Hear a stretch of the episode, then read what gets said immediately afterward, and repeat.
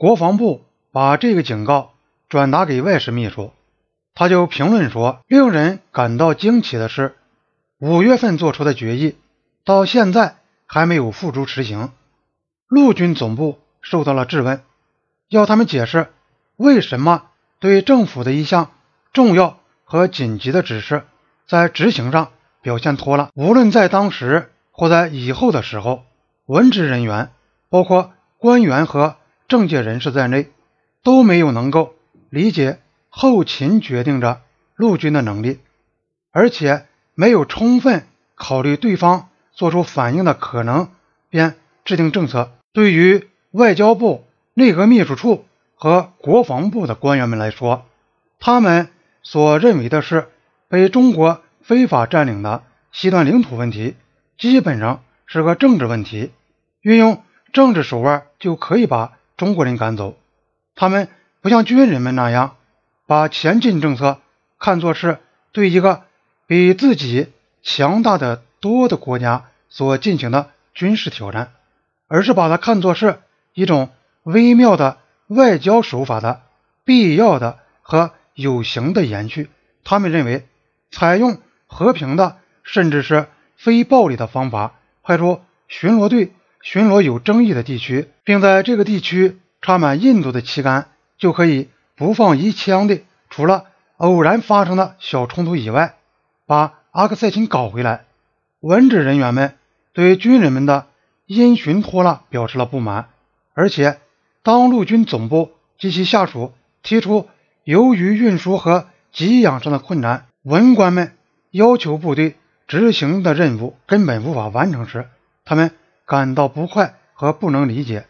这一切不只反映了他们确信中国方面不会做出有力反应，而且也反映了他们对一切军事问题的完全无知。一位曾担任国防秘书的有声望的印度文官说过：“印度文官们对军事问题是完完全全无知的，这是一个不言自明也是无可争辩的事实。”印度政府包括文官和政界人士在内，对于军事和技术问题都没有经验。自第一次世界大战以来，军事和技术问题已成了英国、美国文官训练内容的一部分。印度文官对军事和技术问题缺乏经验，再加上国大党政客们从印度独立前承袭下来的那种。对军人的疏远和不信任，很可以说明他们为什么不能把政治上的决定同军事上的因素结合起来，终于导致了边境战争和印度的溃败。印度人接受了这个教训，在一九六五年印度和巴基斯坦的短期战争中，政治和军事领导之间就结合得很好。由于文职人员。对军事问题的无知而产生的更直接的后果，就是他们不理睬军人们所提出的警告和异议，认为他们是别有用心的和毫不相干的，甚至指责军人办事拖拉，缺乏坚韧不拔的精神。一九六一年初，尼赫鲁为了对付议员们的批评，在议会中声称西段的军事形势。以变得有利于印度。当时负责西段的军长维尔马将军从报上看到了这段消息后，立即上书给他的上司塔帕尔将军，指出总理的讲话不符合当前的事实。维尔马在后来写给塔帕尔将军的报告中，又多次重申了这一点，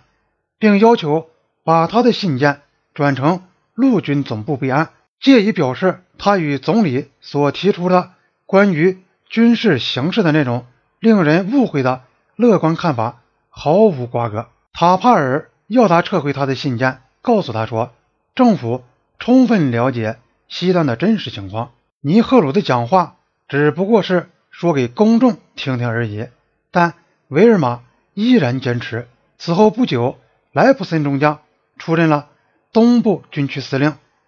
道拉特·辛格中将担任了西部军区司令，这样维尔玛就已经被超越了像他那样资历的军官被超越，按照传统习惯是要提出辞职的。于是维尔玛立即提交了辞呈，接着就出现了一些不利于他的流言蜚语，导致了前面讲过的正式调查。